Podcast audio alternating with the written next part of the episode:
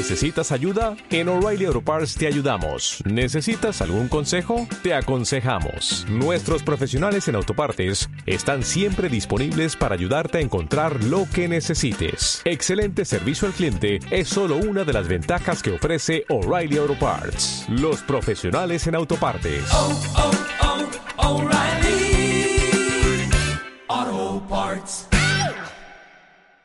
Juan Manuel Ramos de Redes Quinto Poder, ¿cómo estás? Muy buenas tardes. ¿Qué tal, Mario? Buenas tardes, buenas tardes a todos. Estaba platicando con Juan Manuel un poquito de los asuntos de, del Congreso del Estado. Ya ve que usted y yo esta mañana estábamos analizando en el noticiero de, de la cantidad de casos o de asuntos que están pendientes por resolver en el Congreso. Y creo que contabilizamos, ¿cuántos por? Como 600 y pico. 600 y pico de casos pendientes por resolver. Y luego sacando una relación de los días en total eh, versus calendario que sesiona nuestros diputados, oye, pues no están como para echarse a la hamaca completamente, ¿no?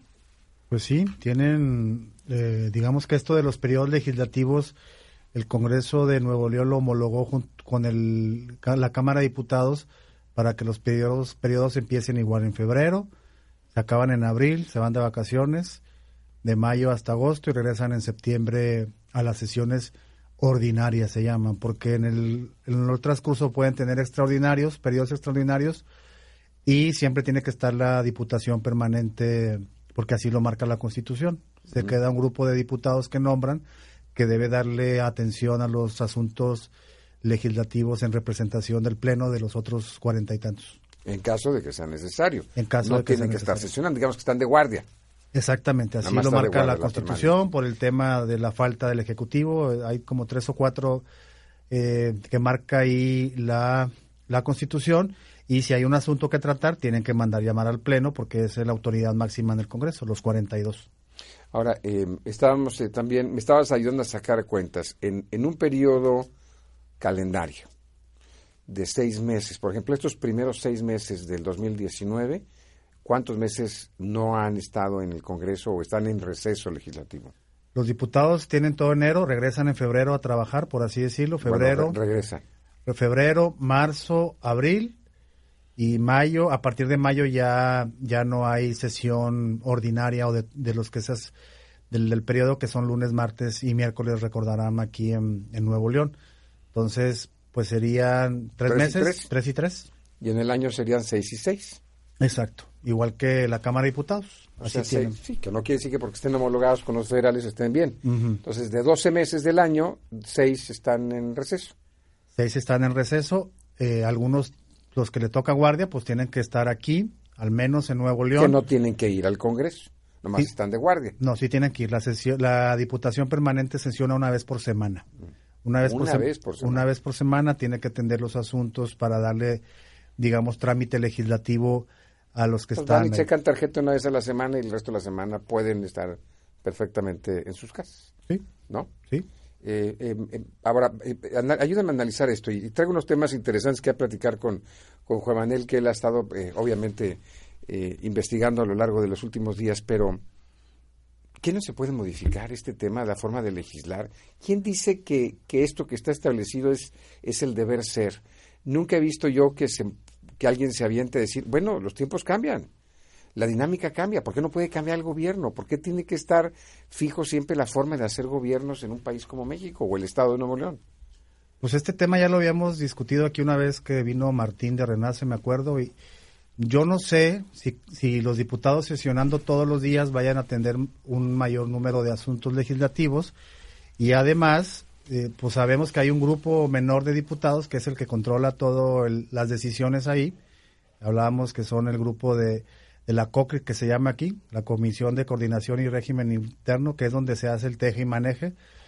Y pues a lo mejor habría que nomás tener siete diputados y ya no tener a los otros 35 que, que lastima decirlo, a veces son nomás levantamanos y no tienen conocimiento de todo el tema que se va a discutir cuando esto ya se negocia acá. Entonces yo no sé si tenerlos todos los días funcionaría mejor. Eh, a nivel mundial los parlamentos así funcionan y así han funcionado.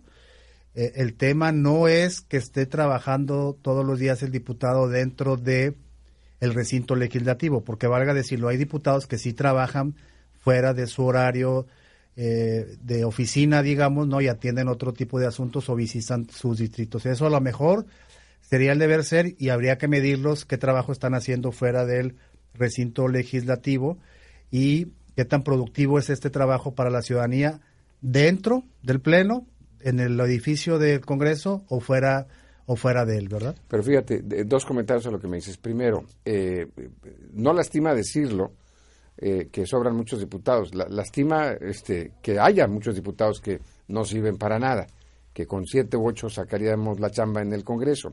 Ahora, ¿funciona en otras partes del mundo? Sí, pero en otras partes del mundo hay una verdadera representación, bueno, cuando menos un poquito más honesta representación ciudadana. Aquí sabemos que los 42 jalan para sus partidos políticos o para sus intereses personales nada más. Por eso te entiendo cuando hablas de siete u ocho que puedan sacar la chamba y no necesitamos a todos los demás. Ahora, eh, en el caso de los mismos diputados en el Congreso, quiere decir que eh, hay temas, por ejemplo, que de pronto apremian.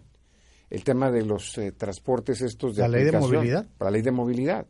Eh, yo veo, por ejemplo, diputados que salen muy aguerridos a decir que yo te, yo te amparo y, y salen a reprochar al gobierno del Estado y a condenar cuando el pendiente y quienes pueden y deben resolver este problema son los propios diputados. ¿Cómo lo ves tú? Pues aquí este es el caso de que no es blanco y negro, ¿no? La ley de movilidad, como afecta a mucha parte de la población y afecta las decisiones que tome el Ejecutivo, debe consensuarse. Es decir, si los diputados salen con una ley de movilidad que el Ejecutivo quiera vetar, tiene la facultad para vetarlo. Yo entiendo que eso es lo que están haciendo y así se deben de discutir las cosas públicas. Lo que sí yo estoy contigo es que el diputado no está para promover amparos. El diputado está para sentar a todas las partes, escucharlos y ver cómo pueden solucionar. Pero este tema no es de blanco y negro, hay matices, tienen que ver porque una vez que se apruebe a las plataformas digitales, los que se van a ver afectados son los taxistas tradicionales y tienes un grupo importante de la población que ha estado toda la vida, que esto ya lo considera un patrimonio, que se ha partido el lomo atrás de él o trabajando en el perdón y entonces lo que sí veo es que deben de dejarse los espacios de discusión mediático para ponerse a trabajar en algo y de manera abierta, de tal forma que no haya sectores de poder que estén afectando esta negociación. Es decir, si esto se hace en lo obscurito, sí puede haber estas jugar a las vencidas, pero si se hace de carácter público en una ley que impacta al Ejecutivo, yo no veo a los municipios ahí, los municipios son los que deben estar también en la mesa porque pues circulan por las calles municipales y finalmente el que tiene que atender ¿Quién tiene la quién tiene ahorita la pelota en sus manos? O sea, ¿de, qué lado está el balón? ¿Del lado del ejecutivo o del legislativo? Pues yo lo he ido para vuelta, vuelta de ida, de ida y vuelta. Yo he entrevistado a las dos partes y el Ejecutivo me ha dicho, nosotros estamos a favor de que haya vehículos como Ubers, Cabify y demás, pero está hay una propuesta de nosotros en manos de los legisladores para que ésta sea aprobada. Es decir, sí a que operen este tipo de servicios bajo ciertas eh, reglas de control que ya se dan en la Ciudad de México y que se dan en Jalisco también. Y en muchas partes del mundo. y en muchas partes Y el Estado próspero, industrial, pujante, empresarial, no puede estar persiguiendo a una gente que hace una labor honesta y que trabaja para sacar... Pero es la ley. Es la ley. Pero no hoy, están, hoy pero, es la ley. Pero no están fuera de la ley porque no están en la ley. Ojo, están utilizando las plataformas digitales con el pretexto de, perdón, están persiguiendo a los digitales con los piratas, que no es lo mismo. Y recordemos que los piratas ya existían antes de los Ubers. Los piratas ya había, los piratas que están acá en, en Sierra Ventana, que suben a la gente, esos ya existían, se les comió, se les hizo demasiado. Yo veo que hay, están tirando los balones para los dos lados de la cancha y están dejando fuera a las personas que se movilizan en estas plataformas que son cientos de miles todos los días, ¿no? Lo que yo creo aquí es que deben de sentarse y ver cuál sería la mejor forma que haya. Y quiero decirte que la decisión que tome, un grupo no lo va a ver de manera... Siempre va a haber alguien afectado. Siempre en las decisiones políticas un grupo va a sentirse afectado y otro va a sentir que, que hay. Entonces aquí es como... El- el- la Agencia Estatal del Transporte, Noé Chávez, aquí frente a mí, me trajo estadísticas y dice que en, en los meses que él lleva al frente de la Agencia Estatal del Transporte, dos de cada diez vehículos han sido eh, levantados de, en operativos, de, parte de los Ubers y demás. Dos. Todos los demás son taxis regulares, piratas o camiones. Y que el, eh, monto de infracciones son más o menos en la misma proporción. Entonces, eh, eso de que están levantando Ubers y demás, pues no es tal. Y sin embargo, estaban, a ver, yo estoy a favor de ellos, me encantan los servicios, yo los utilizo, pero hoy en día la ley de estos diputados no contempla que nadie pueda transportar en forma este, un servicio público de forma privada. Entonces vuelve a lo mismo. Es un tema de leyes. Bueno, pues arreglemos las leyes, carajo. Y a, y a mí lo que me hace, no me hace tanto sentido es, si es la misma ley, ¿por qué un día se te ocurre levantarte con ganas de aplicar la ley? Eso no está bien. O sea, el mensaje que mandas es, cuando a mí me conviene como agencia estatal de transporte, entonces aplico la ley. Y cuando no, me volteo para el monte y veo que está la ley para acá. Lo mismo pasó con el tabaco, ¿no? Un día nos dijeron no se puede fumar en establecimientos cerrados, y luego ya se puede fumar y la ley es la misma. Nomás que un día te levantas con ganas de aplicar la ley y otro no. Eso está muy mal porque el mensaje que le mandas es de impunidad de todos lados. Entonces, aquí, abonando lo que dices es, pues que el Congreso apruebe la ley que tiene, que tiene en su mesa y luego veamos qué resultado tiene con el Ejecutivo. Entonces, si el Ejecutivo la veta, el que no quiere que avance es el Ejecutivo. Lo que le conviene ahorita a los dos es estar echándose el balón para ahí y para acá y dejan en medio los usuarios y de repente generan estos caos que no hace a quien les sirven y amanecen con ganas de aplicar la ley un día y otro no. ¿Coincides en que este tipo de servicios se dan o se den, que es una tendencia mundial, que se dan por necesidad, por una baja de calidad en el servicio del taxi regular, que se dejó, ¿no? Es como cuando te dicen, oye, qué mal te ves, ¿cómo se ve que te dejaste? Bueno, los taxis se dejaron y llegó un nuevo servicio y la tecnología y les ganó el mercado. Bueno, ¿qué tienen que hacer? Los, los, las aplicaciones van a funcionar como funcionan en el resto del mundo, pero también tienen que quitarse esa resistencia los operadores de Uber, Cabify y demás a decir, yo no pago ni impuestos, yo no me registro porque soy privado. Ese es el argumento de ellos. Aquí tenemos un caso importante. A ver, valga, valga traer el ejemplo de cómo el SAT, Margarita Ríos, sentó a, a Uber, a Didi o a Cabify, no me acuerdo cuál otro, y a uno nuevo que se llama Bit, lo sentó en una mesa, ahí está, es público, y va a retenerles impuestos de las personas. Entonces, sí se puede. ¿Por qué no le aplicas un 5%, estoy inventando, a estas plataformas digitales y parte de ese dinero se lo trasladas a los taxistas verdes para que mejoren sus unidades y no los tienes como cada año haciendo una cola terminal en la agencia checándoles. Por eso están enojados y tienen razón, porque ellos sí tienen que pasar por una serie de trabas que luego generan actos de corrupción y que finalmente no sirven para nada porque no han mejorado sus unidades a través de estos operativos que además este, son como que se ensañan con ellos, por eso se sienten en desventaja. Pero si el SAT ya sentó a estas plataformas y les dijo, necesito que te pongas en orden para que le pagues a Lolita, yo no veo por qué no puedan hacer lo mismo en el Estado y parte de ese dinero que lo pongan en una bolsa y se reparta para Etiquetado, cosas. ¿no? Pues claro, como hicieron con Ahora, lo de los eh, eh, casinos. hay, hay un razonamiento y con esto me voy a la primera de las pausas en nuestra charla con Juan Manuel Ramos de Quinto Poder, de Redes Quinto Poder. Eh, ¿Cuál es el fundamento cuando se pide un impuesto? El, el uso de servicios públicos comunes. Decir, tú y yo pagamos impuestos porque eh, eh, hay una policía que nos cuida, hay una luminaria que nos ilumina la noche, hay un servicio de basura que nos eh, limpia la basura, etcétera, etcétera. Depende del nivel de gobierno en el que estemos hablando. Eh, Cabify, Ubers y demás, el argumento que dicen y que esgrimen de decir yo no pago nada ni me registro porque soy privado, eso no existe. Estás haciendo un servicio público, que es el transporte de pasajeros. Ese es un servicio público. Es como me dijeras, pues yo me voy a dedicar a volar aviones y a transportar gente de aquí a Tampico y, y soy privado y no le pago a nadie. Finalmente uso el espacio aéreo, uso las torres de control, uso las pistas de los aeropuertos y hay un servicio y una vigilancia, etcétera. Hay ambulancias que están a la espera en caso de un accidente. Todo eso cuesta, alguien lo tiene que pagar. Entonces, que entiendan nuestros amigos de, de las aplicaciones que si va a haber un impuesto de por medio es porque consumen, hay que estar teniendo agentes de tránsito, hay que pagarle a las agencias del transporte, hay que pagar muchos servicios que ellos sí, a final de cuentas. no digas baches porque entonces no, no le vamos a creer a nadie. No, bueno, baches, ya sabes. Pero oye, Tatiana y, y Víctor Fuentes presentaron una, un exhorto al Congreso el viernes pasado diciendo Sí. que se homologue como la Ciudad de México. Ya existe eso. Claro. No hay que y, y inventar la rueda. ¿no? También.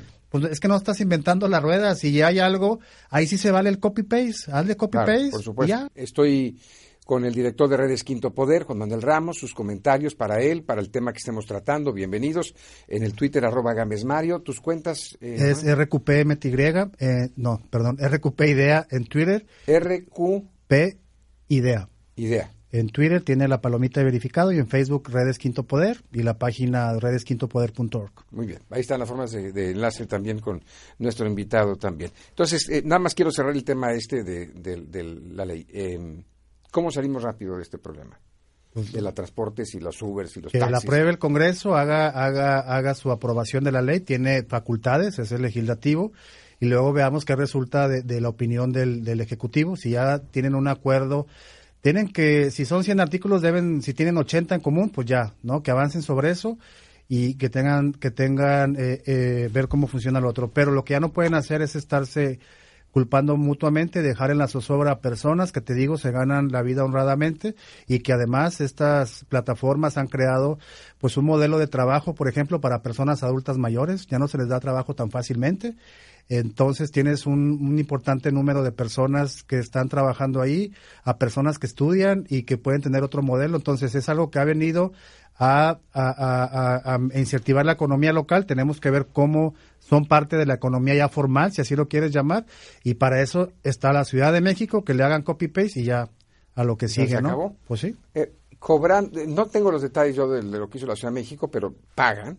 Entonces es un, eh, yo he hablado con el gobernador y he hablado con el director de la Agencia Estatal de Transporte y la postura es muy sencilla. Los puntos claves, Juan Manuel, es uno, registro. O sea, no puedes prestar y transportar pasajeros sin registrar al chofer, ¿Y cómo al dueño del vehículo, porque por, temas de seguridad. Si, si yo me subo a un Uber y hay un incidente, de- desde un accidente, un ataque o lo que sea, ¿cómo la autoridad le da seguimiento a saber quién es y cómo lo, lo- lo- lo persigue legalmente si no hay una base de datos o un registro oficial? Eh, el seguro, fíjate, esta parte es fundamental. Cuando el gobierno le dice, sí puedes, ir- yo quiero que circules, pero también con un seguro. Y el Uber te responde, ya tengo un seguro, la compañía me lo exige. Pero resulta que ese seguro es para vehículos privados. Ojo con esto, ¿eh? Esto ya me lo explicaron.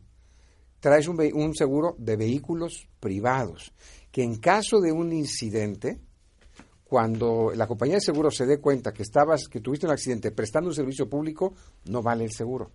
Entonces, otra vez queda desprotegido el usuario o el cliente. Yo, a ver, los choferes de los verdes, si, ha- si hemos tenido conocimiento de casos de abusos de parte de plataformas digitales, los hemos sabido porque se puede rastrear a través de la tecnología. Los verdes se rentan y no hay un control de las personas que están rentando los vehículos verdes. Que nos diga el gobierno cómo va a garantizar que yo, Juan Manuel Ramos, vaya y le rente a Juan Pérez el verde y me suba y puedo andar con el verde todo el día. Los mayores atracos se cometen en taxis y el gobierno no tiene control de eso. El seguro, yo tuve un choque en un seguro, en un taxi verde aquí en, en Arteaga y, y pasando Venustiano Carranza, no se hicieron responsables de nadie. Entonces, tampoco es como garantía uno con la otra. Tenemos que ser como Pero muy... una, una es la ley y otra es la aplicación de la ley. Estamos de acuerdo, ¿no? Entonces ahí está el problema. Tenemos un problema de impunidad. Es lo que te digo. Si un día amaneces con ganas de aplicar la ley, el asunto es que la ley debes aplicarla todos los días. ¿Y qué va a pasar una vez que tengamos esta ley de movilidad? Ya van a tener gente que sí haga aplicación de la ley irrestrictamente y sin tener miramientos.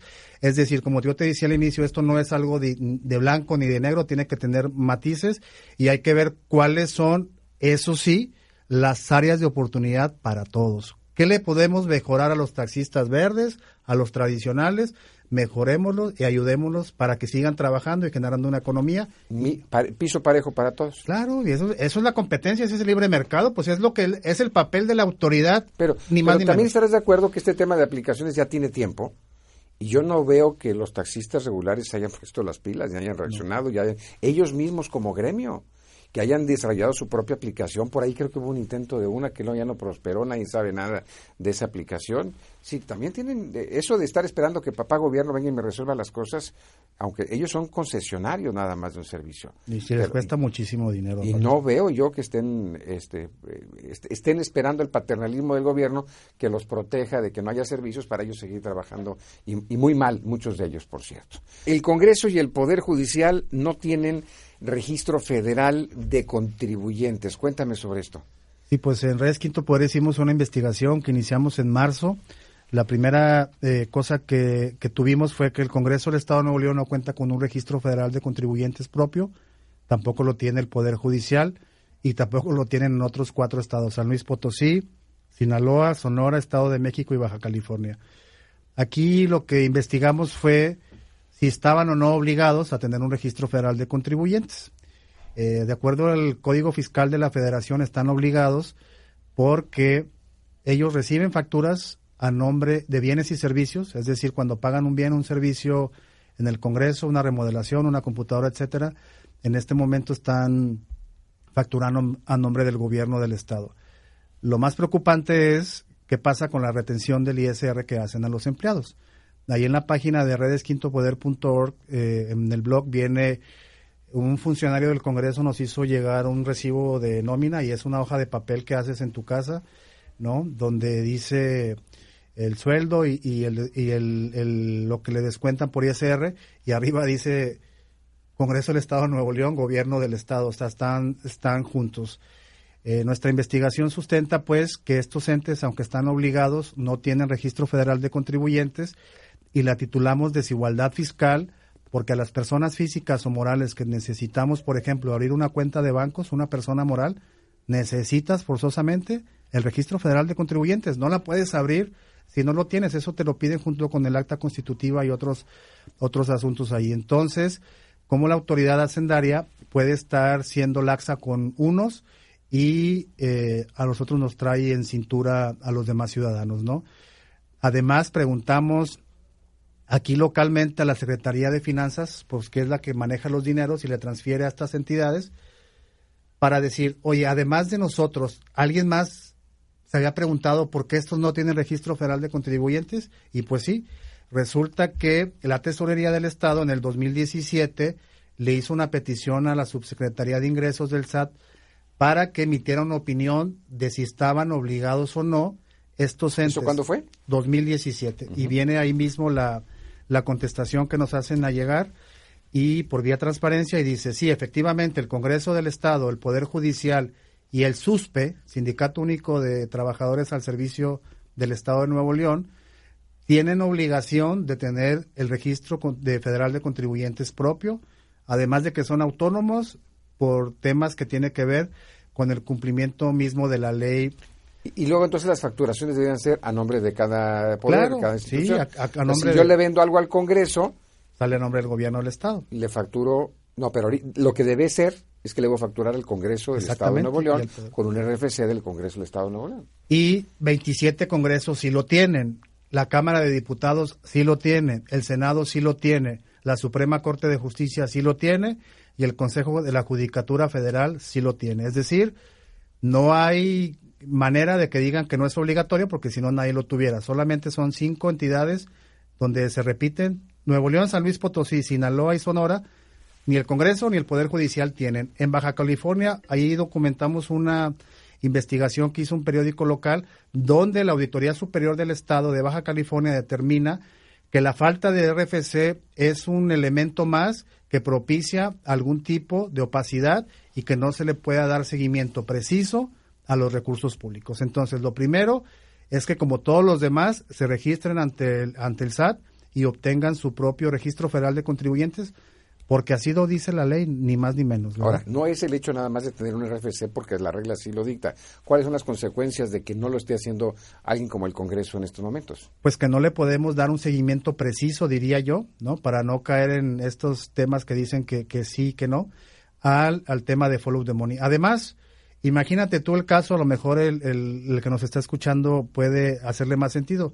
Van al mirador, se gastan 10, 20 mil pesos y piden la factura a nombre del gobierno del Estado y el gobierno del Estado es un monstruo de mil cabezas. ¿Quién es el gobierno del Estado? Pues quién sabe, ¿no?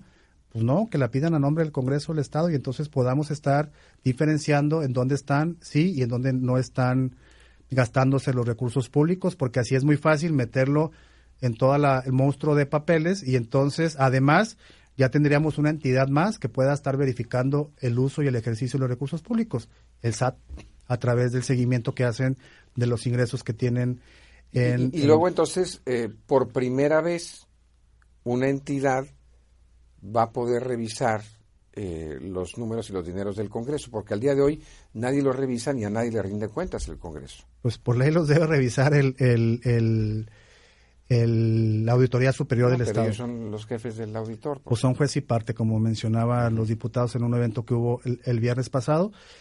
Habría que preguntarle a la Auditoría Superior del Estado, más bien, si a ellos no se les ha- no se les hizo nunca extraño que estos no tuvieran y si no hubo una expresión o una opinión de parte de este órgano auditor para decir, oye, pues, pues tienes tu RFC. Por ejemplo, la, auditor, la Fiscalía General ya tiene su registro federal de contribuyentes y la acaban de crear hace La menos de un año. sí, claro. ¿no? El, el licenciado Gustavo, Adolfo Guerrero. pues a lo mejor él le sabe más o le sabe menos o ya sabía la, la- la experiencia en el Poder Judicial. Ellos ya tienen un registro federal de contribuyentes propios. Yo no entiendo por qué no lo tiene el Congreso y por qué no lo tiene el Poder Judicial. Se presentaron ya las denuncias porque además es muy chistoso que cuando uno se mete al SAT a, a poner una denuncia a través del, a presentar una denuncia, perdón, a través del portal, una de las causas que puedes denunciar es la falta de registro federal de contribuyentes de una persona física o moral. Entonces está entre las 10 cosas que el SAT ya tiene perfectamente identificado de que se puede denunciar. Se puso el nombre del, del sujeto obligado o de los entes y las direcciones que vienen ahí para que el SAT en sus uso de sus atribuciones los ponga ¿Qui- ¿Quién presenta la demanda? ¿Redes? Sí, Redes Quinto Poder. Se hace, cualquier persona podemos entrar al SAT, hay una opción de denuncia, viene, pones el nombre de, de, en este caso, del H Congreso del Estado de Nuevo León, se le pone la dirección, que no cuenta con registro federal de contribuyentes y que además no sabemos desde cuándo esté operando así, para que ellos, en su uso de sus atribuciones, los pongan en cintura. Hay un caso, ha habido muchos casos aquí, recordarás, ahí lo, lo, lo citamos dentro de la investigación, el municipio de San Nicolás y el municipio de Santa Catarina fueron denunciados a través de los medios de comunicación que retenían el impuesto sobre la renta y no lo enteraban al fisco. Y así hay muchas dependencias, ¿no? Entonces, tenemos que estas entidades, teniendo el registro federal de contribuyentes, eh, en ese entonces se documentó o se publicó que no cumplían, hay que ver qué están haciendo estas otras entidades. Ya, ya fueron presentadas, entonces vamos a esperar qué resultado qué resultado nos da el Servicio de Administración Tributaria. Ahora, eh, interesante. Entonces, Redes Quinto Poder eh, en su investigación concluye que el Poder Judicial del Estado de Nuevo León, que el Congreso del Estado de Nuevo León no tiene RFC propio y por lo pronto están metidos en la bolsa general del gobierno del Estado. Así es. Como consecuencia, pues no podemos seguir cuánto está gastando el Congreso en lo particular o el Poder Judicial en lo individual también. No se puede, digamos, como debiera hacerse, ¿no? Porque nos pueden refutar ese argumento y además deben tener registro federal. Punto. Ahí está en la ley, ¿no? Bien, ahora, eh, eso ya está, y es hecho y ya ustedes presentaron una demanda. Ahora, una cosa es que haya una denuncia que se les obligue, porque creo que hubo resistencia después de que ustedes hicieron esta postura, ¿no? En el Congreso. Pues dicen que no, pero pues el SAT es, el SAT es el que de- aquí es la cosa de que ellos no pueden decirnos sí o no, es una autoridad que fiscaliza a todos los mexicanos y a todos los entes de gobierno. Y como te digo, si 27 congresos tienen, la Cámara de Diputados tiene y el Senado tiene, pues si todos están mal, no, no es que todos estén mal, es que tú estás mal. Claro. Ahora, bien, están mal. Asumamos que la, la denuncia va a proceder y los van a obligar a que tengan un RFC. Muy bien, eso es de aquí para adelante. Pero la omisión de tenerlo, ¿no incurre en alguna irregularidad? Ellos deben determinar, es lo que le preguntamos, ¿no? Ellos no tienen el RFC, tienen, no sabemos desde cuántos años y no sabemos desde cuántos años estén reteniendo el ISR. Eso tú tienes herramientas legales, tú puedes hacerlo, haz tu chamba. Nuestra parte fue, después de hacer esta investigación, ver el resultado y presentar la denuncia correspondiente, porque es parte de nuestro trabajo como organización. Eh, Pero cabe una, una, una, una, una sanción. cabe, cabe una sanción. Cabe una sanción y, o por lo menos, que los obliguen a tener su registro federal de contribuyentes. O sea, la, la menor sanción sería que los obliguen a esta... Pero esa no es sanción, esa es una acción, es una acción de corrección. Pues si se están portando mal y le están obligando a otra cosa, pues yo creo que ya va a ser una sanción al menos para que Desde- posteriormente. eh, nunca ha tenido el Congreso. Porque así se usa, lo dijeron aquí también en, Son- en Sonora. Me entrevistaron hoy de, de un programa ya de radio y me dijeron, es que así se estila. Le dije, pues así se estila en todos lados, pero eso no quiere decir que esté bien. Y lo mismo pasa en Sinaloa y lo mismo pasa en San Luis Potosí, ¿no? Entonces, que así lo hayan hecho toda la vida no quiere decir que esté bien. Simplemente, a ver, ¿por qué en el 2017 el SAT no tomó la iniciativa después de la petición que le hizo el gobierno del Estado? Oye, estos no tienen, no tienen RFC. ya te pronunciaste. Ahora veía, premialos a que a que lo tengan. Eso fue hace dos años, era otra administración. Esperemos que con esta nueva administración, pues no les tiemble la mano, porque a veces eso pasa. Y, eh, como decías tú, el Congreso y o los jueces o los magistrados son los que menos voz tienen en este tema. O sea, eh, po- porque vi yo ahí que algunos diputados No, salieron a no. defender y que a justificar No. por qué no deberían de tener No, RFC. es el SAT. Es el SAT y el, y el Código Fiscal de la Federación, de acuerdo a los artículos que están ahí en la investigación, les obliga a ellos y nos obliga a nosotros. O sea, no se no tiene escapatoria, pues. Para Redes Quinto Poder, ¿qué, ¿qué se puede hacer para transparentar y fiscalizar más el gasto en eh, los, estos poderes autónomos como el judicial y, y el Congreso? Y, y no nada más me refiero a buscar las fichas y que presenten sus números, pues que finalmente van y caen en blandito en el auditor, que es gente de ellos, sino finalmente obligarlos y ponerles límites de gasto, o sea, que no puedan, en los sueldos, que no puedan hacer nada malo que les venga y les pegue en gana, sin que haya un órgano rector o cuando menos coordinador de esto. Pues es que eh, eh, la sanción o cualquier tipo de punitivo lo ponen ellos mismos, digamos. Me es, un- es una, eh, una, una vuelta, ¿no? Lo que tenemos los ciudadanos es el asunto este de, pues, en las urnas castigarlos y segundo, que muchas personas estén haciendo el uso de la, ley de acceso a la información. Esta investigación se inició así, con solicitudes de acceso a la información. El número de personas que están solicitándole la información al gobierno es muy menor. Somos organizaciones civiles, activistas, académicos, medios de comunicación y ya. La mayoría de la gente no está como muy enterada o no conoce las herramientas que hay para ponerles una vigilancia, le llamaría yo en tiempo real, y una Contraloría Social. Eso se necesita. Eso se necesita porque no podemos esperarnos a cada cuatro años o cada tres o cada año que sale una, acto de corrupción muy grande cuando podemos tener pequeños que podemos documentar y podemos denunciar. En la medida de que más personas estén solicitando y denunciando posibles irregularidades, tenemos manera de que se corrija, porque no se trata solamente de estar señalando y estar evidenciando pues que siempre están robando, que siempre están haciendo algo. El chiste es que corrijan y pues digamos tapar un pozo y seguir tapando otros, no destapando, no destapando más. No sé si fui claro, pero nosotros en septiembre en la Comisión Estatal de Derechos Humanos, luego te haré llegar la información, vamos a tener este eh, cursos, talleres de acceso a la información para ese sentido.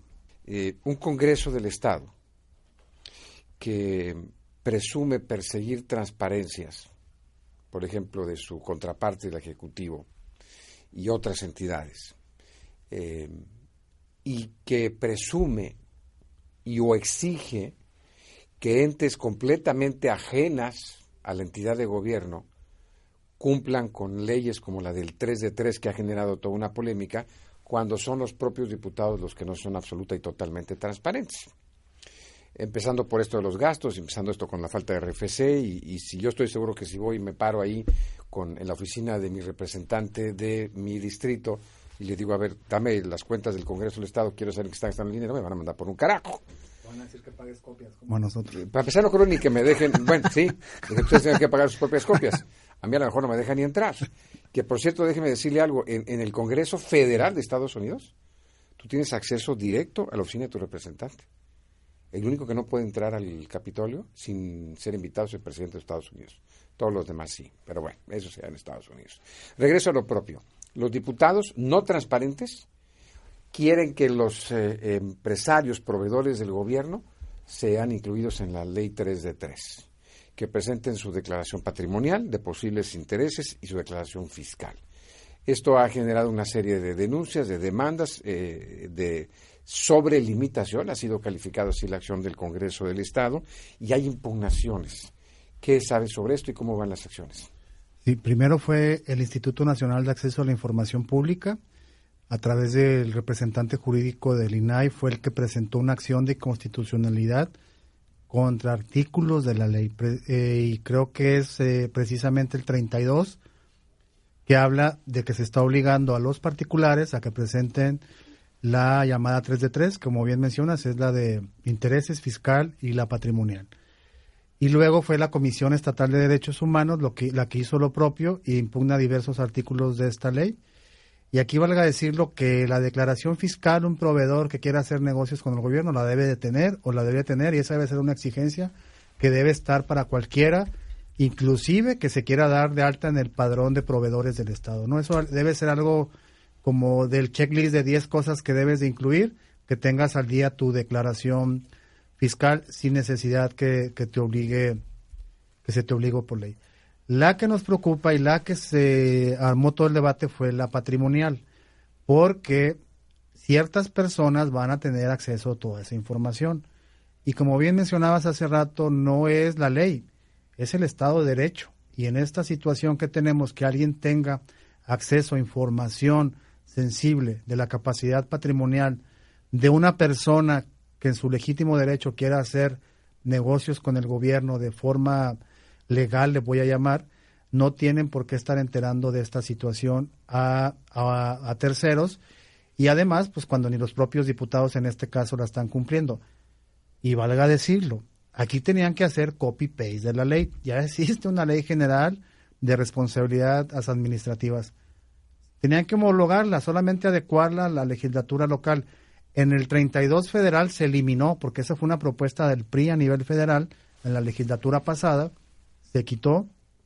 O sea, decir, en, a nivel federal se intentó también hacer lo propio y finalmente se derogó. Se, tumbó. Entonces, aquí a nivel local se aprueba, pero como no existe en la federal, se va a tumbar a través de estas acciones que emprendieron ya los órganos eh, autónomos como es el INAI y la Comisión Estatal de Derechos Humanos, porque no tiene...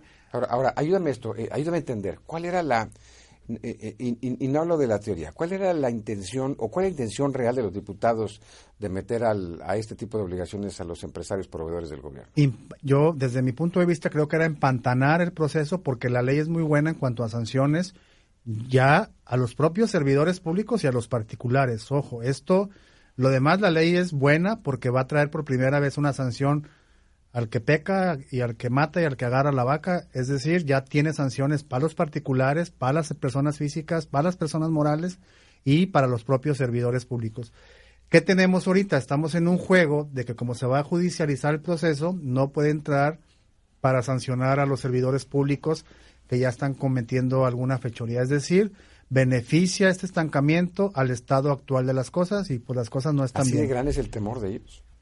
Esa es mi, mi, mi percepción y eh, yo eh, creo que eso, que por ahí, por ahí va, porque no tiene ninguna razón jurídica el que metas algo que no está arriba y que te van a poder tumbar y que vas a poder, eh, vas a tener que, que, te va a ordenar la corte pues finalmente que, que lo acomodes y que lo quites porque pues no, no hay materia, no, no puedes obligar en la ley que es homologada de una, de un reglamento superior algo que no está que no está obligado ahí, ¿no? El INAI lo mete por derecho. ¿Qué argumentos oficiales les has escuchado a todos los diputados para esta, esta... Yo he escuchado barbaridades, por ejemplo, como que tienen obligación de transparentar por la ley de transparencia cuando no se obliga, ¿no? Un proveedor que quiere hacer un, un concurso, que quiere ir a participar en una, en una licitación, le piden cantidad de papeles, cantidad. De hecho, se cierra el número porque algunas personas ni siquiera pueden cumplir con los requisitos de tantos requisitos que son, ¿no? Entonces, este, esta cosa de que va a ser más transparente, pues no, no, yo creo que no sé si lo hicieron por dolo, por ignorancia, por ambas cosas, o simplemente, como ya te mencionaba al inicio, les dieron línea de voten todos, eh, vamos a levantar el dedo aquí, y finalmente salió una cosa, una cosa que no debía haber salido, ¿no? Yo espero que haya sido por ignorancia, ¿no? No por dolo, porque entonces estaríamos hablando de algo de algo eh, terrible aquí. Si hay una parte, hay de un diputado que se sube a hablar a favor y menciona una, ser, una serie de barbaridades, barbaridades legislativas y jurídicas que cualquier estudiante primer semestre de Derecho le hubiera asesorado gratuitamente y no un asesor ahí que tienen que les cobran 100, 150 mil pesos mensuales. Para eso tienen los asesores, porque si un diputado no sabe, pues tienes a alguien que te debe dar una ficha por lo menos comparativa, se llama derecho comparativo. Oye, el 32 tiene esto, ¿por qué no lo tiene? Ah, pues porque lo quitaron allá. ¿Y para qué se lo ponemos aquí? Porque ya nos dieron línea. Bueno, y entonces, ¿cuál es el cuál es el asunto de tener esto, no? Y, finalmente, hoy es ley. Hoy es ley, está en curso. Terriblemente es ley. Exactamente, por eso eh, te mencionaba que el próximo lunes 22 tenemos un evento aquí en el Holiday Inn Express de San Jerónimo, en Avenida San Jerónimo, frente al triste Casino Royal. Eh, va a estar la diputada Tatiana Cloutier. Tenemos invitado a un experto en responsabilidades administrativas, un abogado. Tenemos un experto abogado en tema de derecho administrativo y eh, fuera del servicio público y tenemos a un representante de la Comisión Estatal de Derechos Humanos. Convocamos a personas que sean proveedoras del Estado de Nuevo León para que estas personas nos digan en qué está la situación, para que no caigan en cosas que no son, para que no salga un vivo dentro de una dependencia le digo yo que le diga yo te arreglo aquí tu 3 de 3, cuando en este momento no la están solicitando porque no hay formatos. Lo dijo el propio diputado Carlos de la Fuente, ¿no? No hay formatos, no se puede pedir. Y además eh, tenemos certeza, así nos han dicho los constitucionalistas y la propia personas del Instituto Nacional de Acceso a la Información, que es muy posible, o sea, 99.99, que la Corte lo tenga que echar abajo tenga que mandatar al Congreso a que lo quite, a que lo quite de Fíjate, yo he escuchado entre algunas barbaridades, por ejemplo, que el Congreso o, o la Auditoría Superior del Estado, corrijo, con esta ley tiene la, la, posibilidad de estarte solicitando constantemente y a su satisfacción la información financiera que tú tengas o patrimonial. Entonces, una vez que tú entregues lo que los formatos exijan, que no existen, si la auditoría no se siente satisfecha, te puede pedir más información y más información, y no nada más la de tuya, sino la de tu familia, la de tu cónyuge, la de tu papá, la de tu novia. Entonces se convierte en un SAT estatal terrible, que puede ser utilizado en forma perversa, pues yo soy muy mal pensado, para fines políticos o para fines de, tú veto a saber, de corrupción. Elimin, eh, corrupción, eliminar proveedores que no son deseables y acomodar a los deseables, ¿no? Y además esta información, eh, eh, se va a crear una plataforma bajo el sistema estatal anticorrupción que van a tener acceso a esas personas eh, que no deben de estar en este momento en la coordinación ejecutiva de, perdón, en la Secretaría Ejecutiva del Sistema Estatal Anticorrupción. Ellos, un grupo de 10, va a tener acceso a esta plataforma lo que quiere decir es que va a tener derecho a la base de datos de toda tu información y sabemos cómo está otra vez el estado de impunidad, que desde mi particular punto de vista, cualquiera puede tener otro, creo que esto es una tarjeta para que los corruptos puedan tener más información sobre este funcionario, esta, perdón, este proveedor, y pues el sin moche era de 10, oye, sabemos que tienes capacidad para, para 100, no, no ayuda. No ayuda, no demuestran cómo ayuda.